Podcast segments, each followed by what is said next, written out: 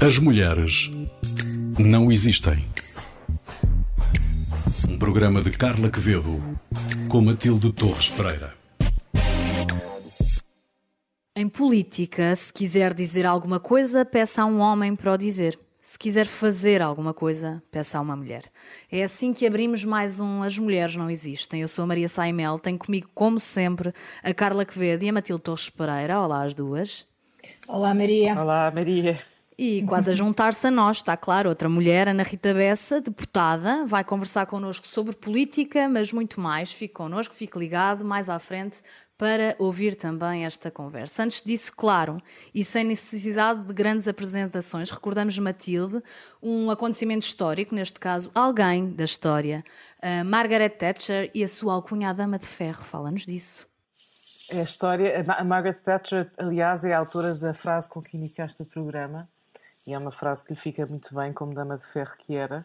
Uh, e eu vou contar um bocadinho como é que ela, fico, como é que ela ficou com esta alcunha, uhum. porque foi-lhe dada e ela habilmente uh, apropriou-se dela e usou para os seus próprios fins. Não é? E a história é que ela, em 1976, uh, ah, antes de ser Primeira-Ministra, ela tinha acabado há pouco mais de um ano de chegar à liderança do Partido Conservador, é publicado num jornal soviético chamado Estrela Vermelha uh, um artigo sobre ela em que a condenava e dizia que ela era uma grande militante anticomunista e que a chamava Dama de Ferro. Respondia a um discurso em que a Thatcher tinha acusado Moscou de estar à procura de dominar o mundo inteiro. E enfim, houve um jornalista inglês que viu aquele artigo, ele, ele era chefe de, de, de, de, redação em Moscou, da Reuters, então enviou para Londres com este título, de, que era o título soviético, que era A Dama de Ferro faz ameaças e imediatamente essa expressão começou a ganhar atração na imprensa e a alcunha colou, não é? E ela, muito habilmente, eh, pegou naquilo que era um insulto, ou supostamente um insulto, e passado cerca de uma semana fez um discurso que ficou famoso, em que aparecia vestida com um vestido vermelho, uh, propositadamente, claro, Uh, e disse: Cá estou eu, com o meu vestido de chifão vermelho, estou aqui muito bem penteada, muito bem maquiada. Sim, eu sou uma dama de ferro, eu vou ser ou sou a dama de ferro do mundo ocidental. Mais tarde até diz: chamem-me o que quiserem, desde que percebam que eu não vou aceitar que a Rússia continua, ou a União Soviética, no caso, uh, aumentar o seu poder militar, etc. Portanto, elas, eh, logo desde o início, marca aqui uma posição, transforma um insulto em elogio, e pronto, e, e, depois o resto é história, não é? Ela, três anos mais tarde, torna-se Primeira-Ministra do Reino Unido e, este, e esta alcunha da Dama de Ferro é símbolo da, da, da sua atitude sempre intransigente, alguém que não tinha medo de tomar medidas duras, uh, foi uma grande representante da luta contra o comunismo durante a Guerra Fria. Um, e até hoje este nome é o símbolo de alguém que é icónico, não é? Incontornável na política mundial. É alguém que no Reino Unido deu a volta à economia, travou as duras lutas com os sindicatos, portanto, ela mereceu bem esse, essa sua alcunha de dama de ferro. Sim, sim. Eu, eu gostava só de acrescentar uma coisa, Matilde. Uh, quando, quando a Margaret Thatcher se retirou, uh, colocou-se a questão de fazer uma biografia. Uh, tinha de se fazer uma biografia desta mulher. Uh, e houve um biógrafo que, a, que, se, que, que, enfim, que a abordou e que lhe disse: Olha, nós uh, estamos muito interessados em, em publicar uh, toda a documentação e toda a sua história. E a Margaret Thatcher reagiu de uma forma quase indiferente.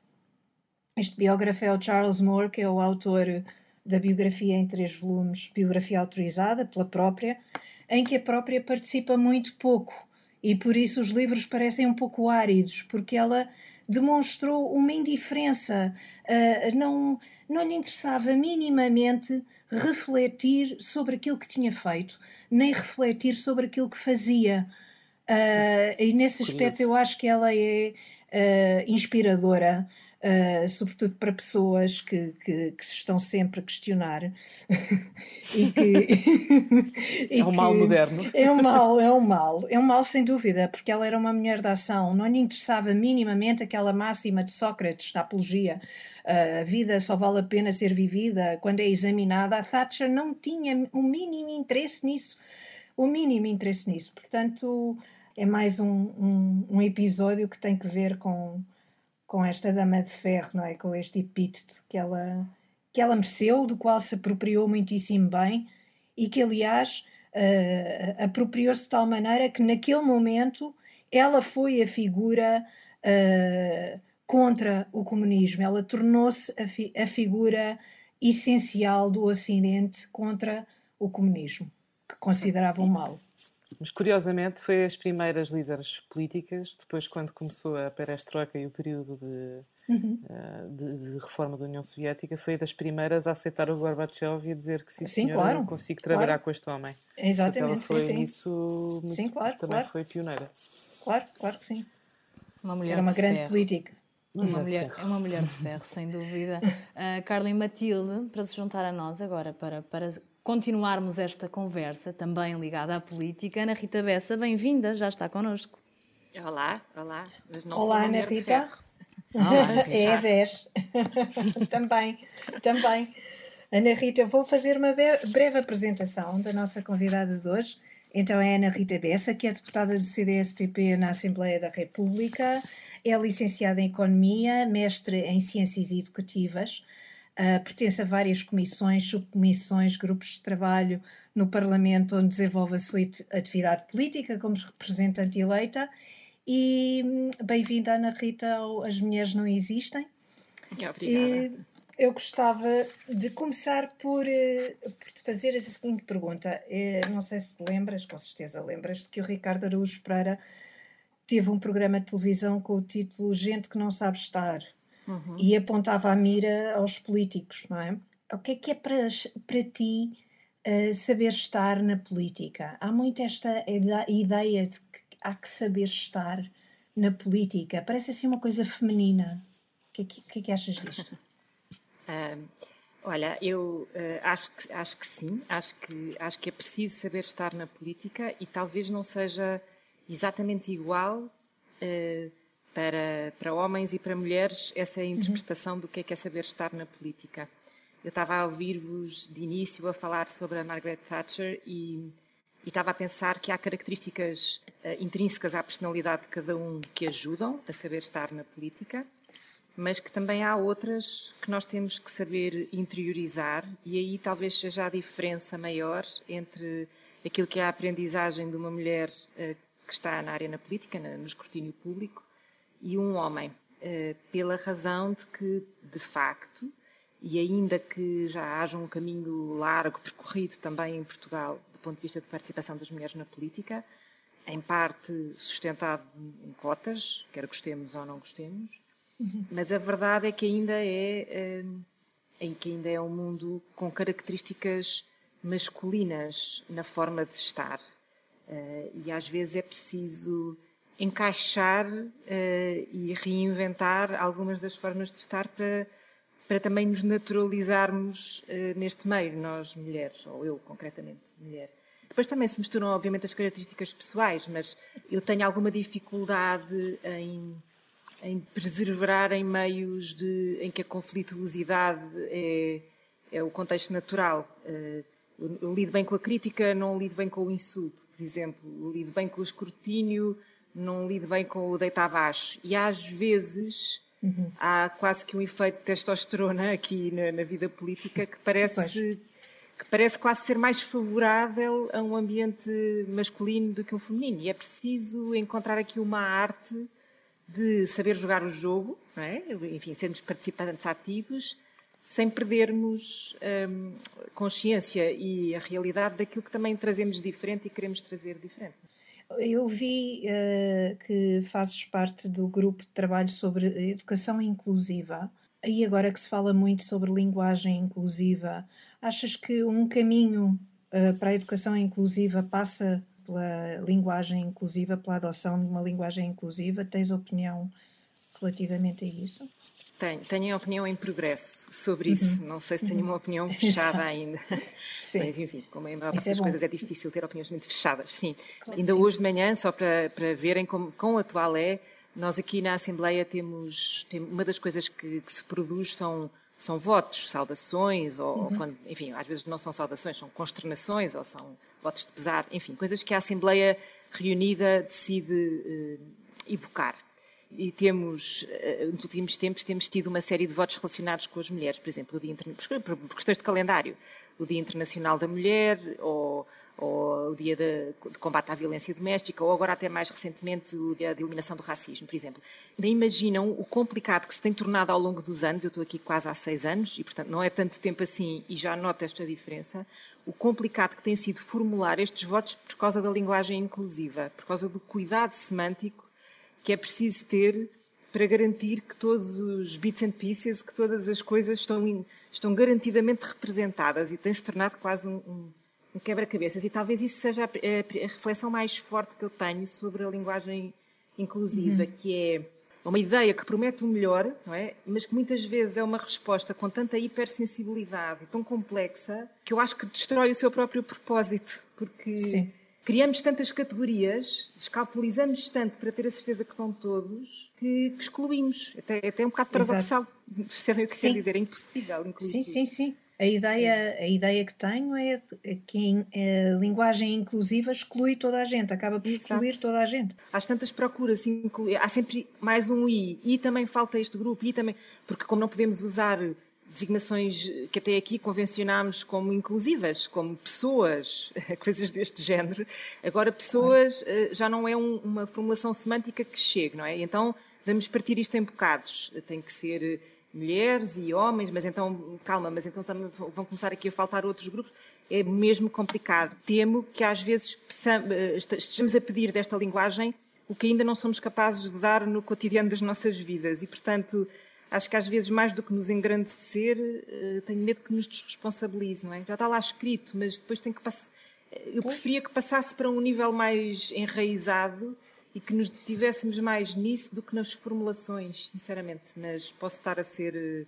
A formulação a ser pobre de espírito. superficial, é isso. Acaba por ser superficial, de um certo é, sentido. É, é, é superficial e, e pacifica-nos no, no, ponto errado, não é? Sossega-nos. Sim, uhum. sim. Exato. Ana Rita, achas que a política deve ser exercida através da força do exemplo, como referiu Joe Biden no discurso de tomada de posse? Uh, e que peso é que, é que tem esta ideia de ser um exemplo quando a representante eleita pelo povo é uma mulher? Porque de certeza que é diferente, tem um peso diferente. Eu, eu tenho, tenho um problema com esta ideia do exemplo, uhum. uh, no sentido em que remete para uma coisa, para uma noção de, de, exemplaridade, não é? De, uhum. E eu não gosto disso, porque eu acho que isso, essa concepção, empurra para, para um para uma perfeição que, que, não, que não existe, que não é real, não é? Eu, eu acho que o, o, ideal, eh, para mim, é o que é real, pronto, porque, claro. porque senão eh, parece que estamos a esconder uma parte, porque, porque como ninguém é perfeito e queremos ser exemplo, queremos mostrar, queremos ser um exemplo, eh, então temos sempre que esconder uma parte de nós ou temos que falhar à promessa. Para mim só serve no sentido de um exemplo realista, não é? Com tudo que eh, na atividade política e numa atividade política de representação, no caso uma mulher, no caso eu, não é?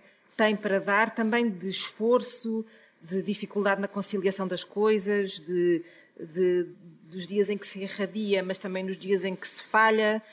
Olha, nos dias em que prosaicamente estou a, estou a trabalhar à distância e estou a dobrar meias ao mesmo tempo, porque, porque a vida é assim, não é? Pronto. E, e eu acho que. Nunca ouvirias for... um político do sexo masculino dizer nunca. essa frase. Nem pensar. Sim, acho que tem. Talvez. Talvez haja um em, em muitos, não é? Mas, mas, mas, quer dizer, a vida real é esta, não é? A minha vida, nesse claro. sentido, não é diferente claro. das das outras mulheres, não é? Eu, imensas vezes, agora ainda por cima que estamos com um funcionamento altamente desregulado aqui no Parlamento, porque porque eu acho que nós ainda somos muito imaturos na compreensão do que é, que é o trabalho à distância, não é? Pronto, e, portanto, deixamos de, eh, de ter barreiras horárias, não é? O trabalho prossegue às horas que for e durante o tempo que for. Bem, e eu, tal como as outras pessoas, que todas as outras mulheres que estão em casa, também tenho eh, sopa para fazer e roupa para estender e pronto. E, e isso, toda a vida glamourosa que possam associar, a ler relatórios muito complicados. Pronto, depois tem este lado prático. E, portanto, se for exemplo no sentido de que, tal como qualquer outra, eu represento a mulher que tem que garantir todas as suas frentes, ótimo. Pronto. Mas a, a, minha vida é esta, não é outra, não é? Pronto, e portanto não, não quero que seja um exemplo de uma coisa que é fantasiosa, não é? Não, claro. Pronto. Agora, nesse sentido, sinto sim um apelo de responsabilidade, não é? é uhum. é, como nós falamos, não é? De quebrar o, o the glass ceiling, o teto de cristal, sinto, sinto a obrigação, sinto o impulso, sinto o desejo de que a maneira como eu exerço o cargo, com, com todas estas luzes e sombras, também permita que qualquer mulher possa dizer, não, isto também é para mim, não é? Eu também, enfim, feito os devidos esforços, tenho com a devida inclinação e percorrido o devido percurso, eh, que é, que é pré-requisito, como é para qualquer outro trabalho, então também é para mim. Pronto, nesse sentido, sim. Mas é verdade o que vocês diziam, e eu acho que talvez aqui seja ainda resida a diferença mais subtil. Eu acho que, que estas reflexões, vocês diziam que a Thatcher não fazia estas reflexões, eu, eu nisso estou, acho super aspiracional, mas eu estou noutro ponto. É? Eu ainda reflito muito sobre o meu próprio processo. eu, eu gosto imenso, acho libertador. Eu também, eu também. Por isso digo que é aspiracional, mas tenho dificuldade Sim. em fazê-lo. Sim, sim. Acho que um homem não tem este. Quando pensa em ser exemplo, tem outras variáveis. Pronto. Mas eu, eu arrasto esta, este legado, faz parte da realidade da minha vida, faz parte da de outras mulheres. Vamos embora. É com isto, é com isto que é preciso ser exemplo. Ana Rita, mas então nessa, na, na continuação dessa reflexão, consideras que, que, que se exigem coisas diferentes uh, às mulheres e aos homens na política? Espera-se mais de uma mulher ou mais de um homem? Há, como é que se traduzem as diferenças? Agora estávamos a brincar, a dizer que um homem nunca diria uhum. que estava a dobrar meias. Hoje em dia já se pode falar mais disso, mas houve um tempo em que talvez tivesse. Há aquele célebre ditado que diz que uma mulher no local de trabalho tem que trabalhar como se não tivesse filhos, nem família, nem outras uh, obrigações, uhum. e em casa tem que, tem que estar como se não tivesse trabalho, não é? Ainda Sim. sentes essa, essas diferenças? Sim, ainda sinto, ainda sinto. Talvez, eu acho que, eu acho, eu espero uma combinação das duas, não é? Que, que seja um, um, um, tipo de narrativa que se venha a esbater e às vezes olho para as gerações mais novas do que eu, que infelizmente já há várias, e, e, e vejo que sim, que, que, talvez se vá esbatendo mais, não é? Pronto. Uh, infelizmente, enfim, porque eu vou, vou me sentindo mais entradota. Mas, mas, mas, o que, mas sim, acho que é verdade que ainda há aqui na vida política, talvez mais subtilmente, eu acho que nós já nos educámos todos para não estigmatizar uh, abertamente, não é? Já há uma consciência coletiva de que isso não é aceitável, não é? Mas isso não significa que depois em camadas de maior subtileza não continua a haver um esforço diferente que é pedido às mulheres. No, outro dia eu estava, a ler, tinha, estava numa conferência uh, exatamente sobre estes assuntos e, e, fizeram referência a um artigo muito giro que eu depois fui à procura da, da Harvard Business Review sobre o, o, síndrome do impostor, que era uma coisa que eu nem tinha uhum. bem consciência pronto, que existia. Sim, sim Pronto, e, e de facto, eu estava a ler o artigo e a pensar, eu identifico-me completamente com isto, né? que é a noção de que há, há uma, uma, espécie de uma mensagem subliminar de que a maneira como, como nós fazemos as coisas, o facto de nos dividirmos em muitas tarefas, nos faz estar aquém, uh, quer em disponibilidade, sei lá, por exemplo, não sei se têm consciência, mas a vida política quer aqui no Parlamento, estranho que pareça, que nós passamos a vida aqui a legislar sobre conciliação trabalho-família e depois é nesta própria casa que mais se prevarica desse ponto de vista, né? com reuniões a começar às seis da tarde ou às sete da tarde, enfim, coisas assim. Mas depois a própria atividade política partidária tipicamente é marcada para horas incompatíveis com a gestão de uma vida familiar, mesmo em partidos democratas cristãos. como aquele em que eu milito, não é? E, portanto, uh, ainda é um ritmo muito marcado por um horário que, masculino. Que, que sim, que oblitera as outras responsabilidades. Portanto, há uma, há uma se quiserem, há uma decalagem grande entre aquilo que é a narrativa vigente, mais aceitável, não é? Sim, de, de permitir uh, às mulheres opções diferentes e uma conjugação mais harmónica, mas depois as escolhas reais não são tão compatíveis com isso, não é? Portanto, há aqui um trabalho a fazer. Eu lembro-me, por exemplo, quando, quando o partido era liderado pela Associação Cristã, por uma mulher, ela impôs um ritmo de um, um, calendário de reuniões e um horário de reuniões mais compatível com isto, pronto, para, para garantir que as pessoas podiam ir jantar a casa e, e estar com os filhos e, e, retomar as reuniões depois tivesse que ser num horário em que já não perturbasse, não é? Mas aí está, porque era uma mulher que tinha, que tinha a experiência na pele e, portanto, e também depois tinha a capacidade de decidir e regulou a vida partidária também por esse prisma, que é muito diferente da experiência que eu tinha antes com o Paulo Portas e que tenho agora com o Francisco Rodrigues dos Santos, porque, uh, porque acho que não tem essa. não lhes toca da mesma maneira, pelo, pelo também género. Não tem, essa, esse, não tem esse problema, não claro, as coisas quando são pessoais são diferentes. Sim. E também Ontem acho. Um... Só, Sim. Só para vos dar aqui outra dica também que eu acho que é, que, é, que é engraçada e que tem a ver com isto, é que a própria construção da política pública também eu acho que difere consoante uh, consideramos uh, a perspectiva de género da mulher e, e a do homem. Uh, e eu noto isso aqui, novamente, às vezes aqui mal aplicado, nós agora temos aqui um regulamento interno que nos obriga, cada vez que fazemos uma iniciativa legislativa, a preencher um formulário de género, para ver se, se é uma lei neutra desse ponto de vista ou discrimina positivamente o, o grupo subrepresentado, tipicamente as mulheres, não é? Mas eu continuo a achar isso curto, não é? Não é aí, não é, não é por este cardápio que se vê a diferença. No outro dia li um, já há uns tempos atrás, li um livro muito engraçado que, de uma Carolina Criado Pérez, não sei se vocês já Sim, já ouvi, já ouvi falar. Women. É, sim. Pronto, e é um livro em que ela é um livro muito giro em que ela faz uma coletânea em vários países do que foi incluir realmente, enraizadamente, uma perspectiva de género na política, seja de saúde, por exemplo, eh, na forma como se diagnostica uh, um ataque de coração que é diferente nos homens e nas mulheres, no clássico exemplo do cinto de segurança, mas ela até uhum. descrevia, por exemplo, a política de limpeza de ruas na Suécia, de, de, em, em, caso de nevões, e a diferença que fazia pensar na perspectiva de género como é que as mulheres usam o espaço público, e se são as que mais usam ou que menos usam, e isso alterou a maneira como eles construíram a política de prioridade de limpeza das ruas e isso fez reduzir, por exemplo, o número de acidentes na rua. Coisas tão, tão pequenas quanto estas, mas que uma perspectiva, um olhar feminino, uma perspectiva de género, podem de facto fazer mudar a lógica e ter resultados reais. Portanto, acho que há ainda aqui muitas voltas a dar, mais profundas do que aquelas que nós às vezes pensamos quando pensamos na, na participação das mulheres na vida pública. Ana Rita, só uma última pergunta, assim de resposta muito rápida. Uhum. Uh, numa escala de 1 a 10, uh, ah, qual seria o grau de misoginia que se sente nos debates do Parlamento? Olha, sim. vou ser muito politicamente incorreta. Sim. Vou dizer assim. Por favor. Se, sim, se tiver o Primeiro-Ministro, 8. Uh, se não tiver o Primeiro-Ministro, talvez 6. Pronto. Pronto. Pronto. É, é, a minha experiência.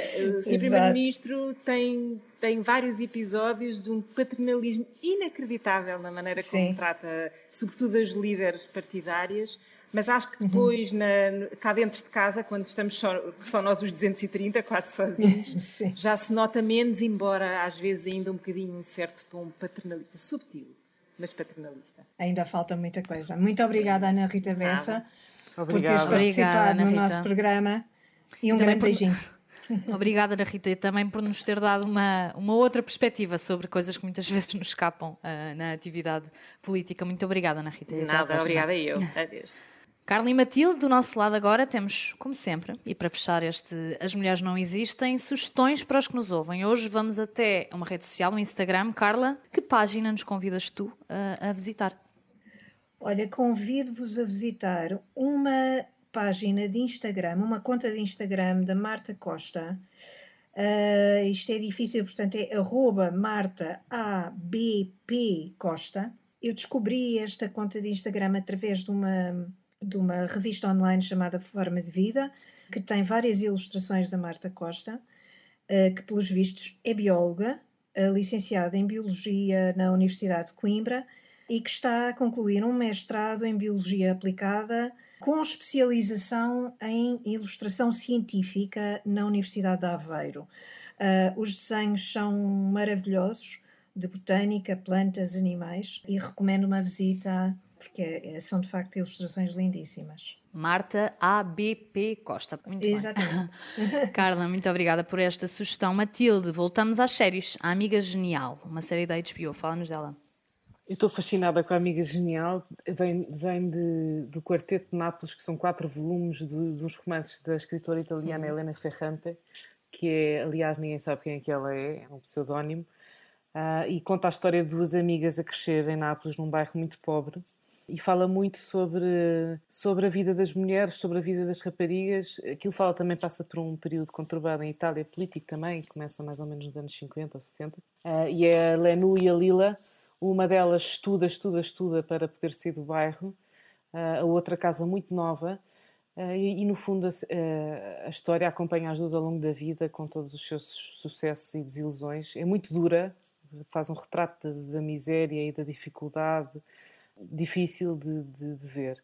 Ah, eu estou a falar dos livros, agora a HBO tem uma, uma série italiana que é ótima, muito boa, uhum. recomendo, já vai na segunda temporada e acho que toda a gente devia ver, porque é de uma beleza uh, que vale Fantástica. Valerá com certeza. Muito obrigada, é Carla e Matilde, pelas vossas sugestões. Muito obrigada também por terem estado connosco à conversa, uma conversa com a Ana Rita Bessa. Uh, até ao próximo programa. Adeus, Maria. Até ao próximo. Até ao Adeus, próximo. Maria. Este programa teve os cuidados técnicos do Eric Arizanos. Pode voltar a ouvi-lo acedendo à RTP Play, ao Spotify e também ao iTunes. Até ao próximo, As Mulheres Não Existem, um programa sobre mulheres para ouvintes de todos os géneros. As mulheres não existem.